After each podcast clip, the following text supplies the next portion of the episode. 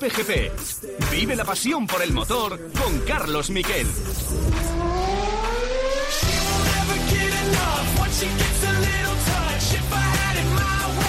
Entra despacito saludando a su gente, saludando a su equipo que lo celebra puño en alto. Podio de Fernando Alonso, tercero en Losail, en Qatar. Yes! Yes! Get in there, you beauty! Hey! Ole! Ole! Ole, ole, ole, ole! Awesome job. Uh, well managed, well managed.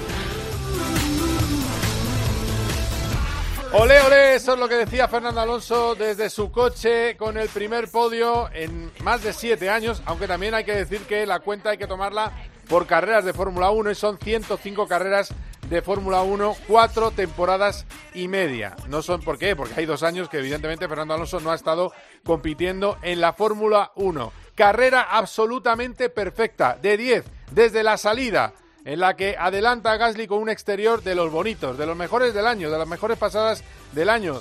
Confesaba Alonso después de la carrera, o le pasaba ahí o era imposible.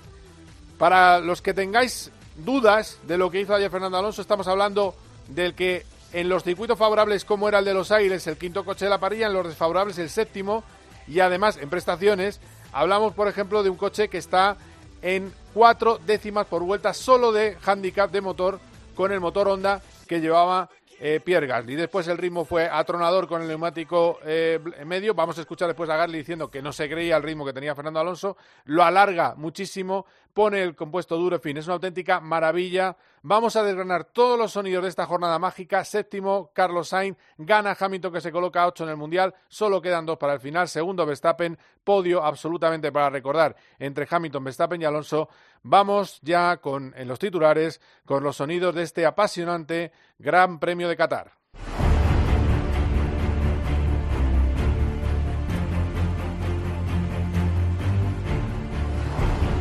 Bueno, pues es el podio 98 de su carrera deportiva. Ha tardado mucho desde el 97, recordemos, desde agosto de, eh, desde el verano de 2014 en Hungría con eh, Ferrari. Y Alonso estaba, de luego, pues hecho unas castañuelas. Eh, ¿Cómo fue la fiesta? Solo deciros que acabó la no fiesta, porque no hubo fiesta. Lo que hubo fue una foto de grupo con el equipo en la que gritaron, eh, bueno, pues gritaron contentísimos como, siem- como siempre, hicieron los tres gritos de guerra clásicos y luego el Lauren Rossi, que es el jefe del equipo, el director del equipo, dijo eh, el plan is working, ¿eh? el plan está funcionando. Es el plan de estar preparado para el año que viene. Nada más acabar, le decía a Noemí de Miguel lo siguiente. Le agradezco a todos los que me han seguido apoyando estos años, aunque no subiera al podio. Fernando Alonso. Llevaba, bueno, tiempo esperando, ¿no? Se hizo de rogar, es el, el 98, pero del 97 al 98 hubo una, una pausa muy grande, así que agradecido a todo el mundo que, que esperó por ello, que, confió en que, algún día volvería a estar en el podio y mira, tuvo que ser hoy. Contento de que haya sido también, con, ah, con un buen fin de semana, buena competitividad, no ha habido ningún caos ni ninguna cosa rara, ¿no? Eh, compartimos podio con, con Hamilton y con Verstappen, no con, eh, con todos los respetos, ¿no? Con cualquier otro. Entonces, eh, la verdad es que, que muy contento y, y nada, no, no- como digo, agradecido a todo el mundo que, que lleva esperando tantos años y estuvo ahí siempre al lado confiando.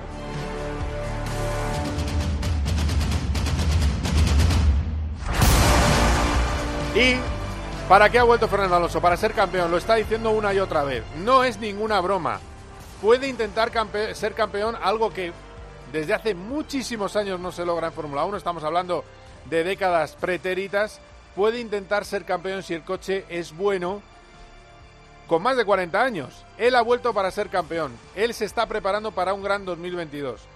A ver, no entenderme. Lo más normal es que Alpine no tenga un coche ganador en 2022. Pero él lo, lo está dando el todo por el todo y dice que si no tienen un gran coche, desde luego será culpa de Alpine Fernando Alonso. He vuelto para, para intentar luchar por, por ser campeón una vez más y el 2022 sabemos que nos ofrece un, un reset en cuanto a competitividad. Si no somos rápidos el año que viene es por nuestra culpa, porque no hemos hecho las cosas bien. No es como este año que era una continuación del año, del año pasado, ¿no? Entonces tenemos esa oportunidad, a ver si nos salen las cosas bien. Pero bueno, este tipo de gestión de neumáticos o de la salida o de la curva 2 o de entender un poco la estrategia, si en el 2021 no hubiese estado listo para el 2022. Este año formaba parte de- del plan.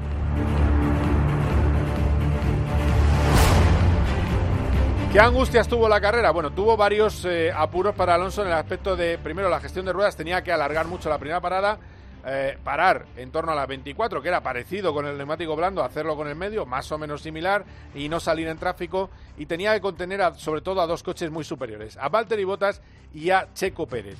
En el caso de Valtteri Bottas, eh, tuvo un reventón, luego acabó abandonando la carrera, pero tuvo un reventón, ¿por qué? Porque alarga mucho la primera parada eh, Mercedes, es decir, que hay parte de responsabilidad de arriesgar tanto. La historia era llegar eh, salir de boxes con un neumático muy fresco y pasar en pista al piloto asturiano. El ritmo de Alonso hace que Mercedes arriesgue y produce finalmente esa avería. Y la otra lucha fue con Checo Pérez. A ver, que no os cuente milonga. Checo Pérez iba a dos paradas. Ya está. Ese era el plan que tenía eh, Red Bull. ¿Por qué? Porque tenían también que cubrirse de la posibilidad de la vuelta rápida con Lewis Hamilton. Y porque además eran ellos minimizaban riesgos, era un riesgo hacer una sola parada, hubo cuatro reventones en pista y lo que, lo que estaban convencidísimos es de que iban a pasar a final a Fernando Alonso. Es verdad que hay un safety car que limita los daños, pero un safety, un virtual safety car, pero también es cierto que no hubiera llegado Checo Pérez al ritmo de un segundo por vuelta que le estaba eh, remontando. Hubo minutos de silencio en la radio, minutos que preocuparon a Fernando Alonso, como confesaba en Dazur. O sea, mis neumáticos se sentían bien, solo que me decían que los cuidase porque había algunos pinchazos y, había otros equipos que estaban sufriendo. Y claro, yo iba cuidándolos, me iba guardando medio segundo así por vuelta, las últimas 15 vueltas de carrera. Perdón, ¿con el ritmo que marcabas y te ibas guardando tiempo? Sí, sí, sí, en, el último sector iba guardando porque me decían que no, no empujase por, por, miedo a que explotase el neumático. Y, pero claro, no me decían nada y decía, pero Pérez, ¿va a llegar o no va a llegar? Porque yo no, estaba ya un poco, un poco mosca porque no me decían nada y digo, saben que va a llegar, saben que me va a adelantar, pero no quieren decirme que tire porque igual explota el neumático y para ellos el cuarto está bien como equipo. Entonces estaba empezando ya a dudar hasta de, la comunicación o del silencio que me, decían, pero fue divertido y al final conseguimos, eh, eh, rematar la faena. Consiguieron rematar la faena y en el podio le estaba esperando el archienemigo Luis Hamilton, que le choca el puño y le dice, well done, bien hecho, y abrazo de Max Verstappen. Después volaron juntos en el mismo avión. se, ha, se ha establecido una relación de amistad entre Verstappen y Alonso que yo creo viene motivada por las vidas paralelas. Al final, los dos desafiaron a un campeón que era el supercampeón y le ganaron. Uno fue con eh, uno fue con Schumacher y el otro ahora es con Lewis Hamilton. Y los dos tenían 24 años cuando lo hicieron y ahora eh, tiene 36 Hamilton y tenía 36 Michael Schumacher. Es decir, se ven representados en lo que están viviendo uno y otro. Eh, y también hablamos de Carlos Sainz. No estaba bien Ferrari este fin de semana, aunque yo creo que se equivocaron. Tenían que haber apretado más, tenían que haber forzado más el ritmo. Eh, hubo un fallo de comunicación que hizo que parara una vuelta más tarde Carlos Sainz, que provocó que les pasara Stroll. Es decir, que hubo también algún fallo técnico importante que influyó en su carrera. Al final les pasó Lance Stroll, terminó séptimo, octavo su compañero de equipo Leclerc. Lo que sí que es cierto es que está muy asegurado ya el tercero en el puesto en constructores, que es el objetivo frente a McLaren. Así describía Sainz su carrera de ayer. Bueno, hemos salido con, con un poco de nervios por, por, el neumático, ¿no? Sabíamos que íbamos a degradar mucho, que iba que no íbamos a poder ir a una parada, entonces hemos tenido que conducir muy conservadores toda la carrera con el neumático, intentando guardar el delantero. El primer stint no ha ido mal, eh, me ha costado un poco la salida con el medio, pero luego ya cuando he cogido ritmo iba igual o más rápido que los de la soft. Eh, y luego nada, con la hard igual, muy conservador al inicio, creyendo que no íbamos a llegar al final. Y de repente a 10-15 vueltas del final el equipo me ha hecho empuja, que los neumáticos están. Sí, quizás eh, con el beneficio de haber vivido la carrera se podría haber empujado bastante más en los neumáticos. Si no, sí, se podría haber hecho una carrera un poco más rápida, si no es por eso. Un Carlos Sainz que tuvo el bonito detalle de felicitar a Fernando Alonso sin que se lo pregunten. También la felicita en persona, ya os lo digo, pero yo creo que resume muy bien lo que fue la carrera del genial piloto asturiano. La carrera fue absolutamente, como dice Carlos Sainz, de 10. Por cierto, enhorabuena, Fernando. Cierto, es verdad, el podio, digo que es, es normalmente ahora que tío ha hecho un fin de 10. Pues ahí lo tenéis, fin de 10. Eso es lo que ha hecho eh, Carlos Sainz. Bueno, vamos a hablar con Dani Juncadella, que puso un tuit que yo creo que muy representativo, eh, porque además Dani Juncadella es un piloto joven, eh, no es un piloto de los más veteranos, es un piloto de 30 años de edad, que sigue corriendo, que corre el DTM, corre con Mercedes, y decía, este es el podio mejor de los últimos 20 años. De los mejores pilotos, tres mejores pilotos de los últimos 20 años. Vamos a ver qué nos cuenta de eso, que nos lo explique. También vamos a tener una entrevista con el nuevo campeón de IMSA GT, quinto título en Estados Unidos, campeonato de turismos americano con Corvette, Antonio García, buen amigo de Fernando Alonso. Y para terminar, hablaremos con Juan Vaquero, que es el director del circuito de Qatar de este exitoso fin de semana. Programa en el que tenemos por delante. Quedaos ahí. Cope GP. Paco González, Pepe Domingo Castaño y Manolo Lama lo dan todo. Me he emocionado. En el deporte. ¡Quieren morir con las botas puestas! En el entretenimiento. Hay una señora que, ¿cuántos años tiene? 80 años. ¿Quiere conocer a Modric? Doña Elvira. Dígame, siempre es que me ha gustado el croata. Bueno. en la información. Primero no había pitado falta, ¿eh? Se lo ha dicho el juez de línea. La falta se la ha pitado el juez de línea larga. Paco González, Pepe Domingo Castaño y Manolo Lama. Tiempo de juego. Los número uno del deporte.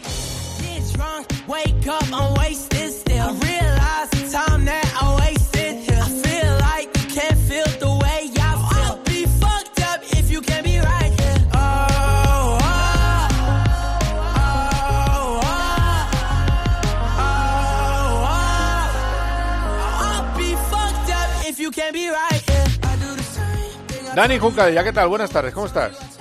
¿Qué tal, Carlos? ¿Cómo estás? Bueno, eh, a ver, te llamo, aparte de porque quiero que me digas algo de qué preparas para el año que viene. Has vuelto al podio del DTM, has hecho un año fantástico.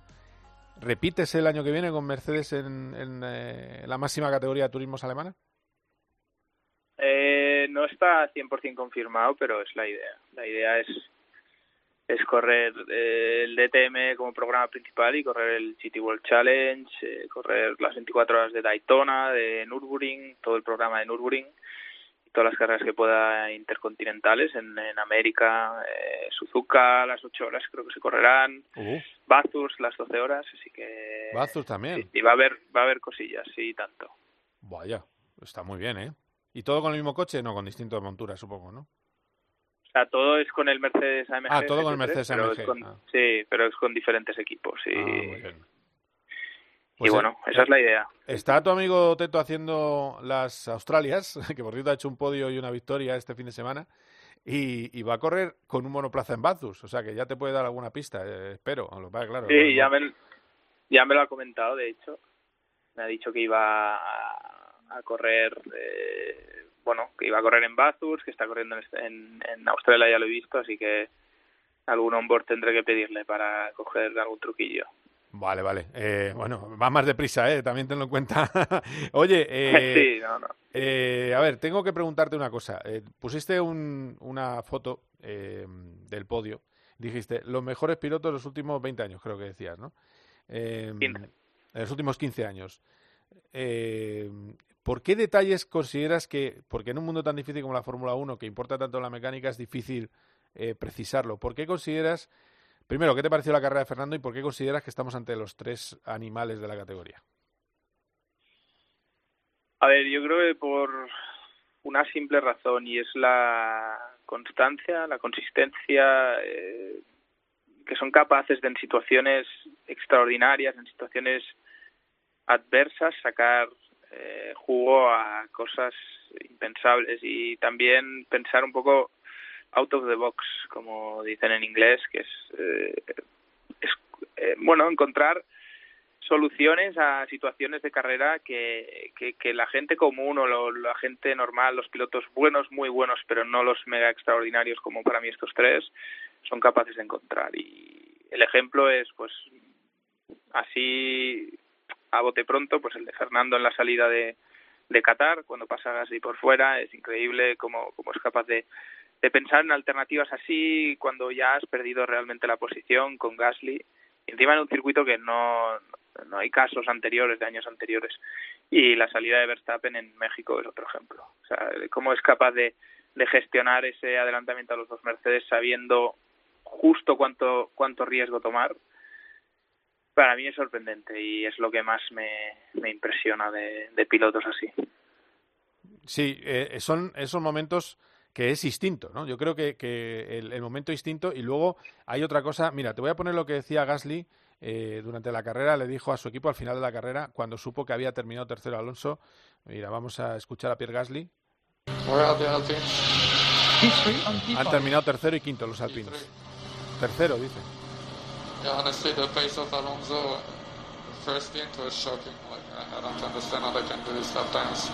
Y desde luego era increíble, era impactante el ritmo de Fernando Alonso en el primer stint, la primera tanda de vueltas. No sé cómo podía sacar ese ritmo. ¿Estás de acuerdo con Gasly? Porque es que es impresionante el ritmo, parando luego la 24, con el- la rueda más tierna de, de la gama que había en Qatar. Yo no, no presté atención al primer stint demasiado porque la verdad es que no estaba ni en casa, vi la salida en el móvil, vi un poco la primera parte de la carrera ahí, pero de todas formas el fin de semana de Fernando es inmaculado, o sea, es que es que ya no es solo el ritmo, o sea, todos conocemos a Fernando, pero es las el fin de semana entero que hizo, es- fue increíble y, ponerse en esa posición, salir tercero, en la prensa todo el mundo comentando "Ah, voy a arriesgar e intentar ponerme primero en la salida y, ha- y hacerlo, no ponerse primero, pero pero tomar riesgos y que él salga bien, cuando hasta la gente sentada desde su casa sabía que iba a arriesgar y, y Gasly no fue capaz de defenderse de eso, con lo cual nada que decir, ¿no? Por eso para mí, pues bueno, Hamilton y Verstappen por razones obvias los coloco como como tres dentro de los tres mejores pilotos actuales de los últimos 15 años y Fernando pues lo lo va demostrando por activa y por pasiva. Sí, porque además eh, estamos hablando de la defensa de 11 vueltas a, a Hamilton en, en Hungría. Creo que es otra demostración tremenda. Eh, las las eh, primeras vueltas que hizo en, en Gran Bretaña, en Silverstone, eh, en la carrera sprint, que tampoco estaba mal, como iba adelantando de- entre curva y curva, colocaba el coche, enfilaba, bajaba una marcha para coger tracción, me lo contaba Margené, dice, es que es ver a un piloto en estado de en estado de iluminación, me decía Margené. Eh, eh, o sea, quiere decir que ya estaba dejando esas muestras de que había vuelto por, eh, por sus mejores fueros. En fin, bueno, no sé. Yo, yo em, la pregunta que te hago, que se hace mucha gente, ¿tú crees que puede competir con eh, Hamilton y Verstappen si tiene un coche competitivo?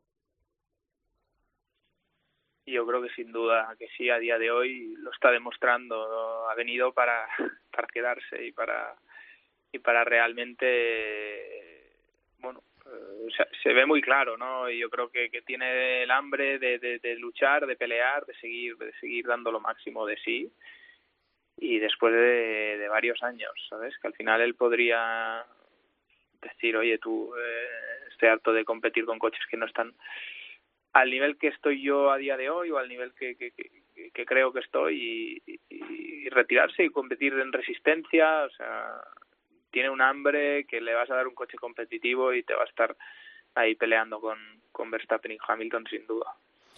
Bueno, pues eh, termino. Como tú sueles hablar con Max, eh, ¿cómo está de cara a, esas, eh, a ese final de la lucha por el título? Esa ultra presión que hay dentro y fuera de la pista, e investigaciones, eh, bueno, de todo, lo que pasó en, en Brasil. Eh, ¿Qué te pareció lo de, lo de Max en Brasil? Porque yo no lo veo punible, pero bueno, aquí, eh, en fin, eh, hay mucha gente que debe ser que está acostumbrada a que uno con 30 por hora más le, le intenta adelantar. Y hay que coger y deci- decir, pase usted, porque la regla dice que yo te tengo que dejar pasar y dejarte mucho espacio. No sé, pero bueno, dime tu opinión, ¿eh? que no te quiero condicionar. Y yo creo que por lo general la gente tiene la piel muy fina, obviamente, porque a la mínima todos juzgamos lo que se tendría que haber hecho y desde casa es muy difícil, muy fácil de decir. Pero siendo sensatos, ¿quién cree que Verstappen va a dejar pasar por fuera en aquella curva a Hamilton? Es que no, es que en- en- impensable, es, es algo impensable. Tiene que estar totalmente delante, como estuvo cuando lo adelantó la segunda vez pero en aquella situación y no es un problema de que sea Verstappen, Hamilton, es un problema al final de los límites de la pista. O sea, tienes un circuito como Interlagos que tiene una escapatoria de asfalto enorme y que ninguno la respeta y pues si hubiera grava ahí hubiera pasado otra cosa, no hubiera sido lo mismo. Pero claro, esto hace que nosotros como pilotos, todos, me incluyo y incluyo a todos los pilotos profesionales, la gente que compite, dejamos de respetar los límites. Y es así. Y, claro. y además que es Verstappen, que sabes que es un piloto que va a ser va a ser peleón, no te lo va a poner fácil y bueno, yo creo que la FIA estuvo bien en no penalizarlo porque creo que vieron, fueron conscientes de ver que, que, que Hamilton tenía más ritmo y que acabaría teniendo otra oportunidad para pasarle y al final para el show y para la tele, para el espectáculo, para, para la gente que lo mira, es más bonito ganar la carrera adelantando que con una penalización de cinco segundos. Está claro. Y luego lo que te decía, que me dieras una, alguna pequeña confidencia de cómo está Max. ¿Has hablado con él hace poco? ¿Cómo se encuentra en este momento de hiperpresión y encima con un Mercedes que viene como un, como un avión? En la próxima carrera, eh, le recuerdo a mis oyentes, ponen el motor de 20 o 25 caballos más que estrenó en Brasil, el que dura solo dos carreras. Eh, lo van a poner en Mercedes. Pero bueno, que ¿cómo, ¿cómo le ves? ¿Cómo está? Vamos. A ver, yo creo que él sigue estando confiado y sigue creyendo que puede ser campeón. Eh, obviamente a día de hoy pues sabe que hay un pequeño déficit contra el Mercedes en final de temporada, no se sabe muy bien por qué, pero él va a seguir luchándolo hasta el final. Eh, tiene unas ganas de ser campeón que, ni te imaginas y se ve por su actitud en pista y su actitud fuera y no va a ser fácil, aunque Hamilton tenga un coche superior en las últimas carreras, si es así, va a haber un final espectacular y creo que ninguno nos lo queremos perder. Eh, ya te digo, Verstappen es un tío que fuera de la pista tampoco creo que demuestre mucho sus, sus emociones y no se le va a ver ninguna debilidad. Esto es lo que, lo que he visto yo de lo que conozco de él. O sea, que él sigue creyendo. Eso está muy bien, que siga creyendo. Bueno, vamos a tomar Sin duda. No, hombre, sin duda, sin duda. Muy bien, Dani. Oye, mucha suerte ¿eh? con ese gran programa de carreras que vas a tener el año que viene. Ocho horas de Suzuka, Bathurst, las 12 horas. Eh, o sea, decir, vas a hacer mucha resistencia. Además, el DTM, es decir, bueno, va a estar casi todos los fines de semana liado. Y eso, además, suele ser dinerito, ¿eh? Dinerito. O sea, que, que bien. ¿eh? Muy bien. Sí, también es importante. Eh, eso es importante, di que sí. Un abrazo fuerte, Dani. Venga, Cuídate. Que vaya bien. Hasta luego. Dios. My first kiss went a little like this. Cope GP. You know that I'd make a save.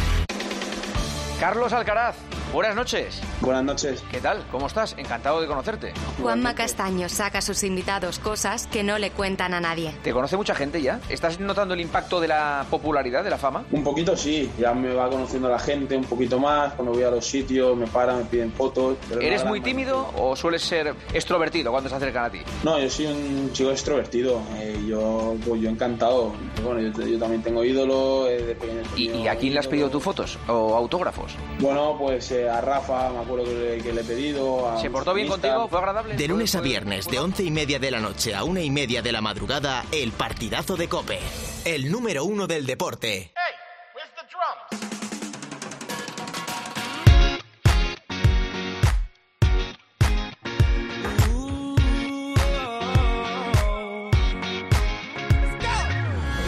Girl, you're shining like a Fifth Avenue you like they used to. You're never going out of style. Ooh. Nos vamos a Los Ail porque voy a hablar con un hombre que tiene que estar feliz porque qué pedazo de organización. Ha salido todo muy bien en un tiempo récord. Es el director del circuito de Qatar, es Juan Vaquero. Hola, ¿qué tal Juan? ¿Cómo estás? Hola Carlos, muy bien, muchas gracias. Bueno, no sé cuánto habrás dormido estos días. Pues te digo la verdad, muy poco. muy poco, muy poco. En las últimas seis semanas, pues casi nada. Claro, es que lo habéis preparado en seis semanas, que yo creo que es el, el mérito. Eh, ¿Qué te ha dicho los representantes de Fórmula 1? ¿Están contentos? Bueno, están bastante impresionados con lo que se ha podido hacer en estas seis semanas. Eh, los equipos estaban muy contentos con todo el setup que se ha montado en el Pado, con la pista. Los, los pilotos estaban encantados. Cuando los pilotos están contentos, los equipos están contentos. Así que después el público ha estado encantado también con el espectáculo, que ha sido una carrera fantástica. Y la verdad que muy, muy contento y muy satisfecho del resultado final. Sí, eh, vi la entrada a boxes que, me, que anunciaste aquí que la iban a cambiar. Bueno, que fuiste primer, fue el primer sitio donde lo pudimos escuchar. eh, y, y la verdad es que tenía su, su miga, ¿eh? esa nueva entrada. Es decir, era más segura que la anterior, pero había que hacer ahí otra curva más que a toda velocidad que, en fin, que era una gracia, ¿eh? No, Efectivamente. La, la- la verdad es que la parte deportiva, pues como saben, la lleva la FIA y son ellos los que deciden por dónde entrar y por dónde salir. Nosotros solo cumplimos lo que nos piden, pero sí que sí que tiene razón que, que era una entrada así que tenía su miga. Sí, sí, sí. Eh, de todas maneras, a ver, de las cosas que os han dicho para el futuro, eh, bueno, ah, claro, es que va a haber futuro. Esa es la primera pregunta. ¿Tendremos en 2023 carrera en los Sail o en otro sitio? bueno, pues es una pregunta que, no se sabe todavía, se decidirá probablemente esta semana.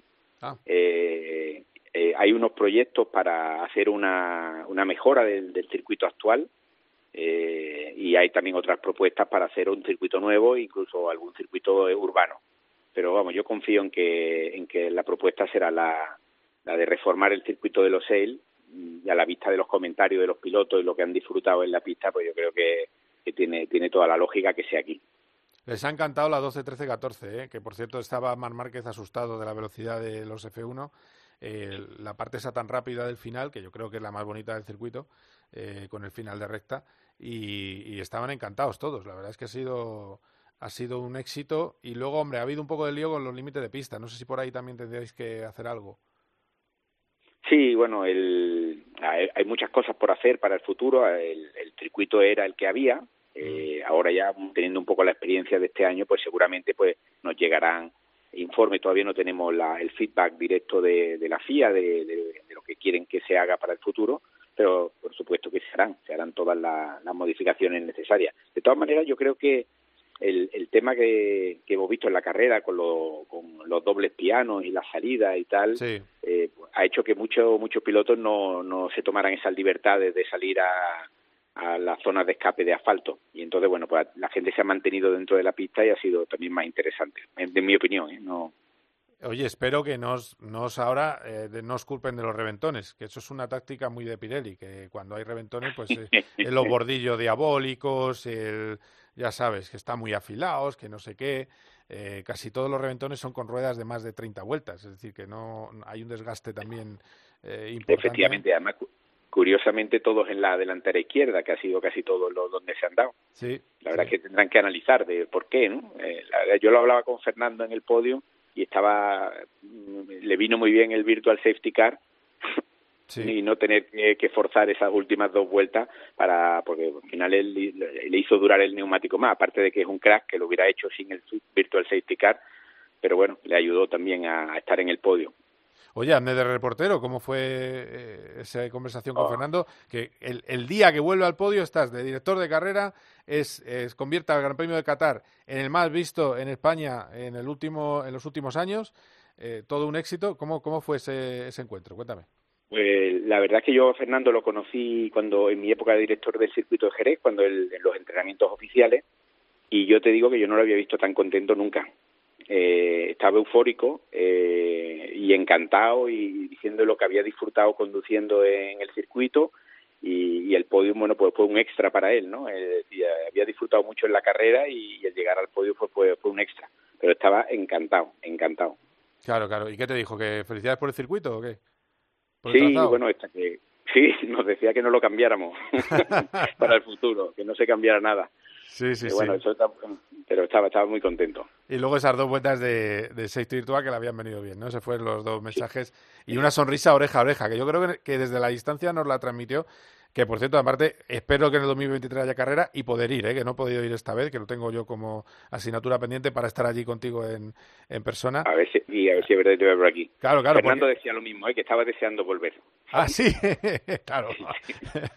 es que ha sido dura la paliza, ¿eh? tres seguidas, una en, en Norteamérica, otra en Sudamérica y otra en eh, Qatar, es decir, son, son, casi tres continentes a efectos prácticos, aunque sea uno tres solo... continentes en tres semanas, sí, sí, efectivamente. Sí. Estaba, estaba cansado también, claro, sí, sí, sí. Eh, bueno, pues eh, como conclusión, eh, muy satisfecho, ¿no? En general. Sí, sí, la verdad es que todo el los feedback que hemos estado teniendo por parte de tanto del de la, el gobierno local como de los equipos, de la FIA, de, de la FON, la Fórmula 1, los, el, el, público que ha venido, todo el mundo ha disfrutado muchísimo y bueno, al final, al final para eso para eso trabajan, ¿no? Para que todo el mundo disfrute. Yo creo que por los mensajes que he recibido también desde España y desde otras partes del mundo, de amigos que tengo por ahí, pues el circuito decía que se había visto espectacular en la tele. Yo he visto poca carrera, también te lo digo, porque estaba en otros en otras labores, pero pero muy satisfecho, la verdad, con toda la respuesta que hemos, la, que hemos tenido. No, y sobre todo con demostrar que se puede preparar en seis semanas una carrera eh, y, mira, eh, al final eh, yo creo que todo funcionó. Incluso los comisarios, sé que se metía con un comisario voluntario eh, el jefe de Red Bull, pues los comisarios también, porque si hay un coche parado en la pista, igual que si hay una moto parada en la pista, hay que levantar la bandera amarilla. Eh, si no lo ha dado el director de carrera al botón, pues, eh, en fin, en verdad, bueno, que no te meto en polémicas, ¿eh? pero yo lo, co- lo comento a título... ¿eh? Y yo en la parte deportiva no suelo entrar nada porque no es mi, eh, no es mi, no es mi área. Claro, claro, no, no, eso lo lleva la FIA. Bueno, que Juana, que ha sido un placer, que te reitero la enhorabuena y que haya muchas más carreras en Qatar en el futuro y que te veamos allí dirigiendo el cotarro. Así que, que muchas gracias, ¿eh? Muchas gracias a ti, Carlos, y a tus, oyentes. Un abrazo. Un abrazo fuerte, hasta luego. Cope GP. Vive la pasión por el motor con Carlos Miquel. Escuchas Cope porque es más. Buenos días, Carlos. Buenos días. ¿Y cómo fue su safari y esas cosas? Surrealista. Es más entretenimiento y son las mejores historias. Esta es la historia de Yaiza, una joven que está día y noche trabajando para devolver sus recuerdos a aquellos vecinos que lo han perdido todo. Es que están Es más de la información y más análisis. El precio de la luz es el principal responsable de que el IPC se haya Es disparado. más deporte y los mejores contenidos exclusivos. Hola, Pau. ¿Qué tal? Muy buenas, ¿cómo estás? Muy bien, ¿y tú? Yo de maravilla siempre. Sí, afortunadamente. Es más móvil y más redes sociales. Escuchas Cope porque sabes que es más que una radio.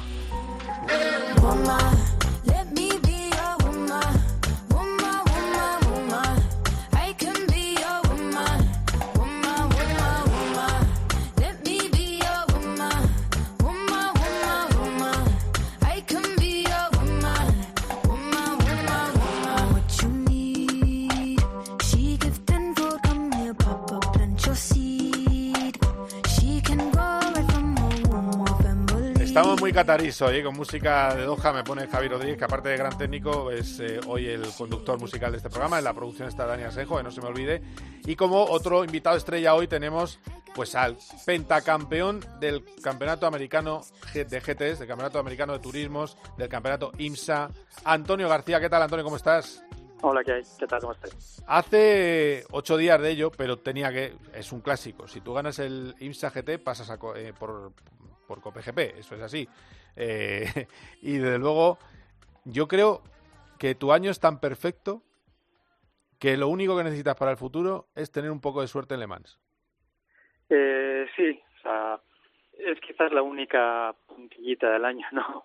El, el no haber ganado Le Mans o, o como se dice en estas carreras, haber perdido Le Mans, ¿no? Porque quedar segundo y sobre todo el punto ese, ¿no? De, de haber quedado a 40 segundos, pues, pues aún sigue escociendo un poquito, pero pero bueno, en todo caso tengo que estar orgulloso porque por eso, ¿no? Porque tuve la opción de de estar ahí, luchar hasta el final, eh, al final no, no pudo ser o fueron mejores que nosotros y, ya está. Pues la única, el único punto malo es haber quedado segundo en Le Mans, que a pesar de todo es yo creo un gran resultado. No, no, desde luego, es un gran resultado. Es un gran año el tuyo, eh, con muchos triunfos en América y luego eh, con algo que, me ha gustado mucho. Aparte, evidentemente, llevabas tiempo que necesitabas un coche nuevo, el coche nuevo ya está rodado y eso es lo bueno. Y luego hay otra cosa que me ha gustado mucho, que has podido cambiar sin ningún tipo de problema de compañero, de Jan Magnussen a Jordan Taylor.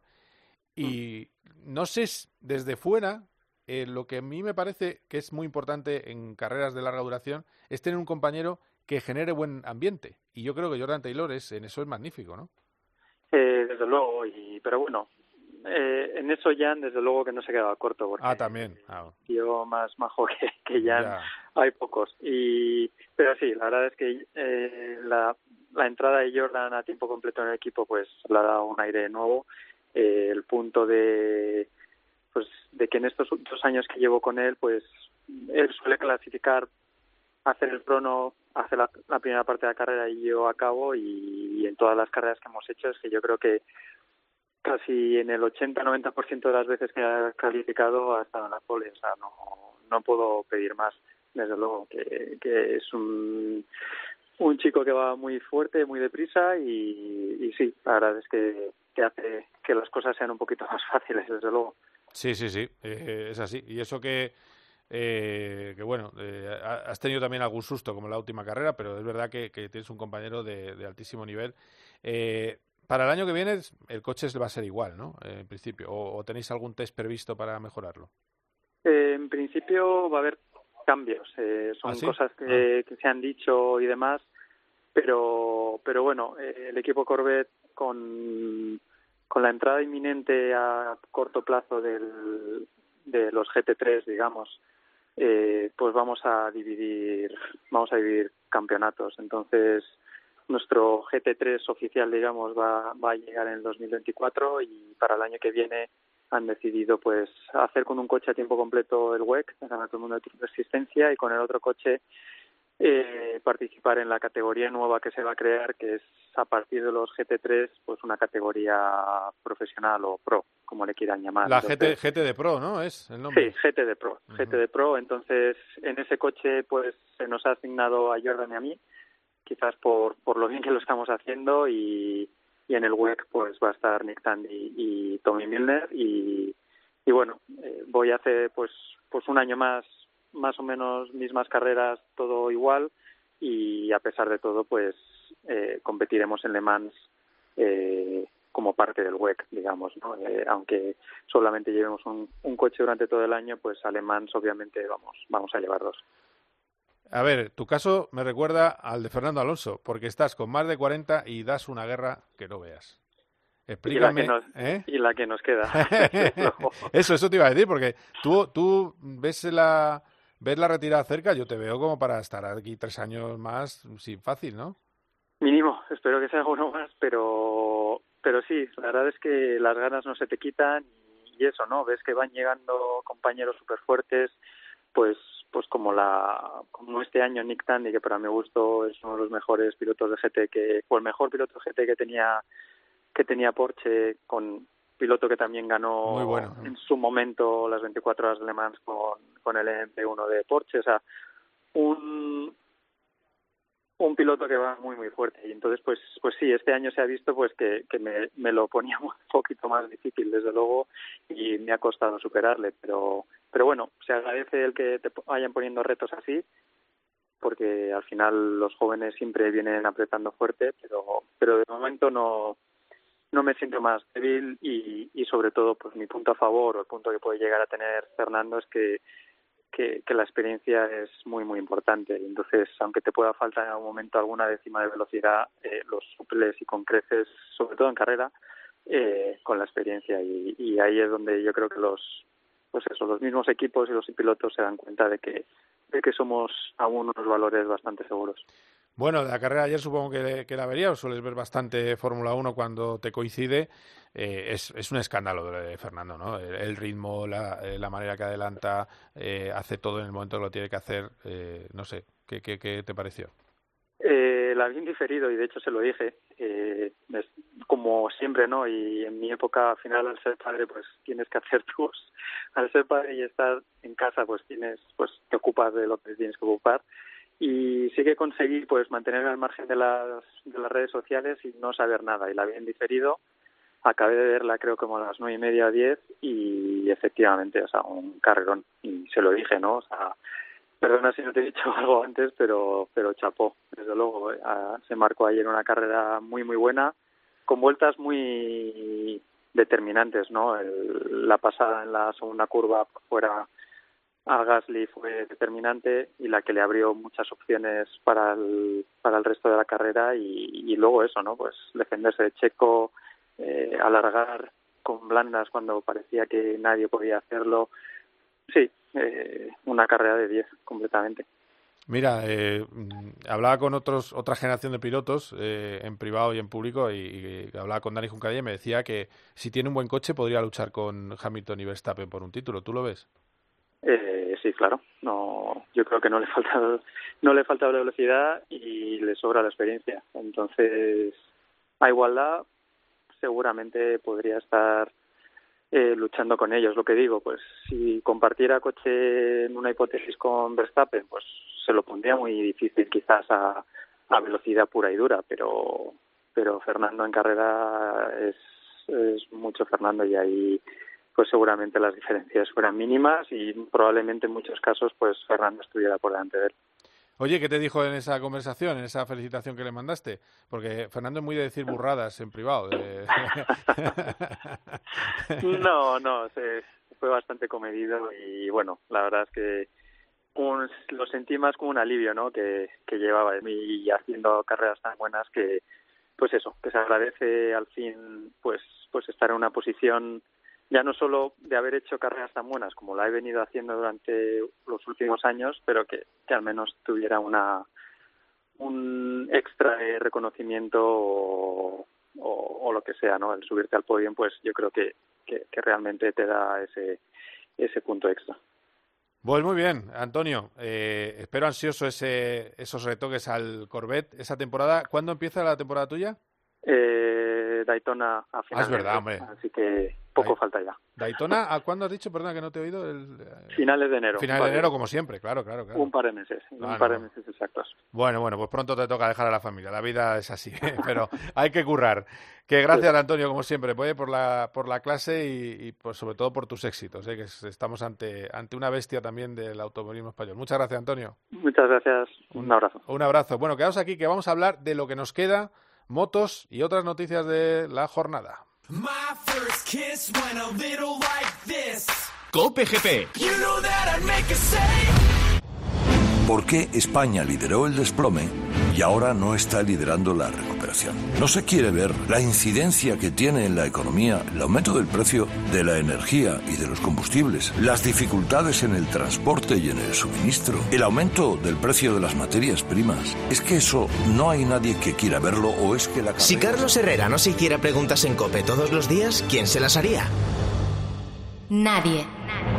Carlos Herrera es la voz que mejor analiza lo que te rodea y te cuenta todo lo que necesitas saber de lunes a viernes de 6 a 1 del mediodía en Herrera en Cope.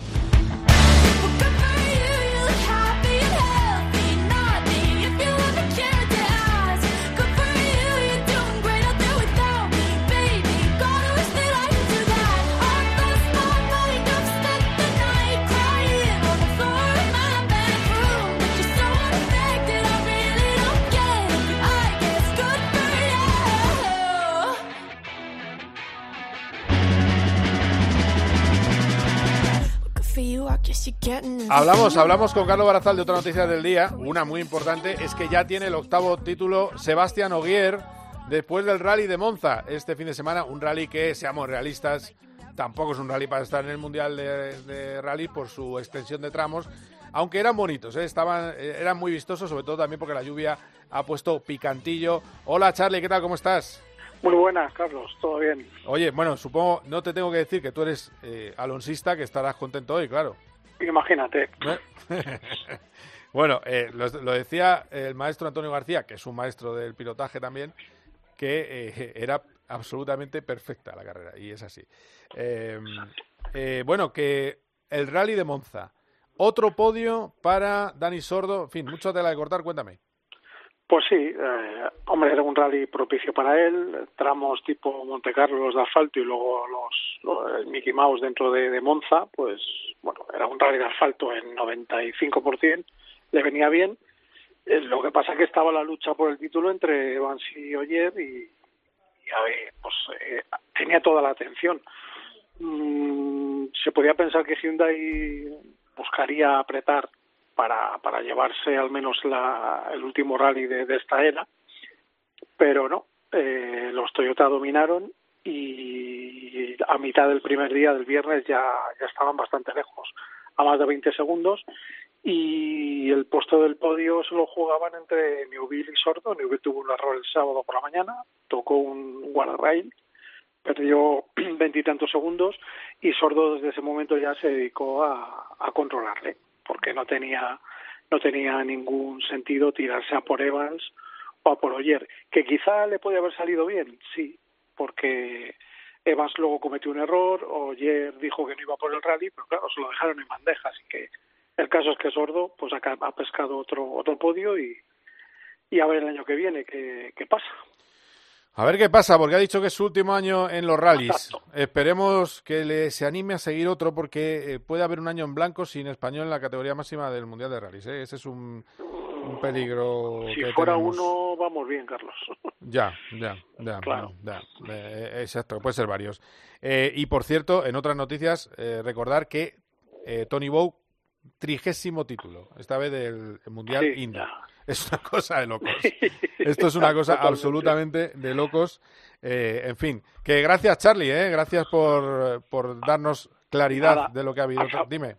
¿Has hablado de Roberto? ¿El Teto? Sí, pero recuérdamelo en la S5000, ¿no? Que ha hecho, Sí, eh, he hablado un un- poquito, sí.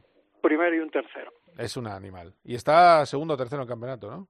Sí, bueno, solo ha corrido una. Dice Sí, que sí. va a quedar ahí una temporada, pero no sé si va a correr alguna más. Sí, sí, sí, va a hacer, eh, Ah, hace, vale. hace varias carreras, hace todo el campeonato entero. Uf, Además tiene pues un, buen, un buen bonus si lo gana, ¿eh? y va a correr en Bathurst. Pero fíjate qué capacidad para ir deprisa a la primera, en la, en la Vale, S, claro. S5000, que ha hecho un primero y un tercer puesto. Exactamente. Muy bien, Charlie, gracias, ¿eh? un abrazo. Un placer, hasta luego. Desfila por aquí de seguido para cerrar este Cope GP Borja González de la Borja, ¿qué tal? ¿Qué tal? He visto fotos paradisíacas en tu Instagram, eh, no sé dónde andas, pero bueno. no Sevilla, era, Sevilla. Ah, vale, bueno, pues es un paraíso Sevilla. ¿eh? Que sí, que sí. yo No hay que ir a. Bali, o sea, que Ahí- magnífico. Ahí, es donde, ahí es donde me he criado. Exacto. No voy a decir nada malo. bueno, eh, estamos terminando, así que brevemente, cuéntame qué sensaciones tiene Pedro Acosta en su debut. Hoy se ha subido por primera vez a la moto eh, de Moto 2. Bueno, eh, sensación es la de todos los pilotos que toman la, que cogen la moto por primera vez cuando suben de categoría, esa de más potencia de la que de la que tenían y lo que pasa que es que Jerez eh, como en el resto de España no está haciendo un tiempo magnífico, ha llovido algo, la pista no estaba perfecta y bueno, pues aún así le ha dado tiempo a dar unas cuantas vueltas. La última información, eh, porque todavía no estaba cerrada la pista, eh, había pasado ya de las 20 vueltas con la Moto 2. Eh, Hay que recordar que es en el mismo equipo en el que ha corrido este año, o sea, el equipo que ha sido campeón del mundo con Remy Garner en esa pelea con Raúl Fernández y como compañero de equipo va a tener Augusto Fernández también que va a cambiar de número, ya no lleva el 37, sino ahora lleva el 51, porque el 37 de hecho lo lleva su compañero de equipo, Augusto Fernández. Y bueno, pues eh, de momento no podemos sacar muchas conclusiones porque los tiempos no son rápidos, los de nadie. El mejor en el día estaba siendo Canet, que también había cambiado de moto, ha cambiado de moto este año, ha pasado de la Bosco Oscuro del equipo de Jorge Martínez Aspar a una Calex del equipo de Sido Pons. Y si vemos la referencia respecto a Canet, bueno, pues estaba a casi dos segundos Pedro Acosta, pero como te digo, tampoco es ninguna referencia porque ni la pista estaba perfecta, ni el primer día de un piloto cuando sube de categoría de Moto 3 a Moto 2 suele ser algo para, para que nos fijemos demasiado, pero ya tenemos al campeón del mundo subido a su nueva moto, así que será interesante seguirle porque todo el mundo apunta que incluso puede luchar por el Mundial el año que viene. Sí, vamos a ver, que eh, la broma ya la, la digo ya para quitármela de encima. Los Fernández serán muy amables el año que viene. Eh, por cierto, eh, ha hablado más Alberto Puig del estado de salud de Mar Márquez ya para cerrar el programa. Eh, ¿Cuál es la perspectiva ahora mismo? Diciembre, Bueno, ¿no? sí, diciembre, lo que esperábamos, ¿eh? como, en, como en la otra ocasión, es esperar, esperar a, a que pase un poco de tiempo, van a esperar a final de mes, en torno a las Navidades, le harán un siguiente chequeo y a partir de ahí ya se decidirá cuál es el estado de la lesión y si tiene o no tiene que pasar por el quirófano, pero ya digo, tendremos que esperar todavía unas semanas para saber exactamente en qué estado se encuentra Márquez. Bueno, pues a ver qué pasa. Eh, feliz descanso, eh, Bor- eh, Borja. Estaremos hablando este invierno. Ya sabes que siempre te molesto en invierno, o sea que... No te preocupes, soy, como digo siempre, soy autónomo. Ahí está. Gracias, un abrazo. Un abrazo, Carlos. My mind. I need a baby while I'm in my prime. Need an adversary to my down and weary. Like, tell me this. Bueno, pues eh, vamos terminando. Eh, ha acabado el Mundial de Rally, lo habéis escuchado ya, eh, y quedan dos. Dos para que acabe el Mundial de Fórmula 1. Ocho puntos de diferencia. Supermotor para Hamilton en la penúltima carrera en Arabia Saudí. 6 y 12 de diciembre. Allí estaremos para contarlo y por supuesto todo lo que pase en el mundo del motor tendréis cumplida información aquí en Cope. Hasta aquí Cope GP, ha sido un placer. Adiós.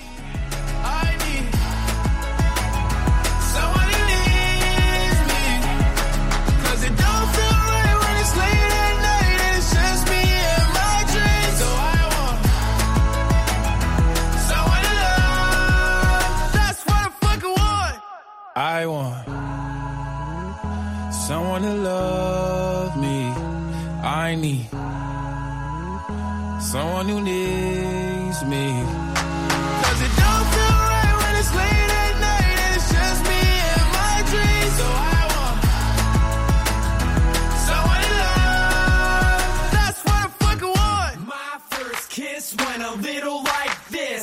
Cope GP. Vive la pasión por el motor con Carlos Miquel. You know that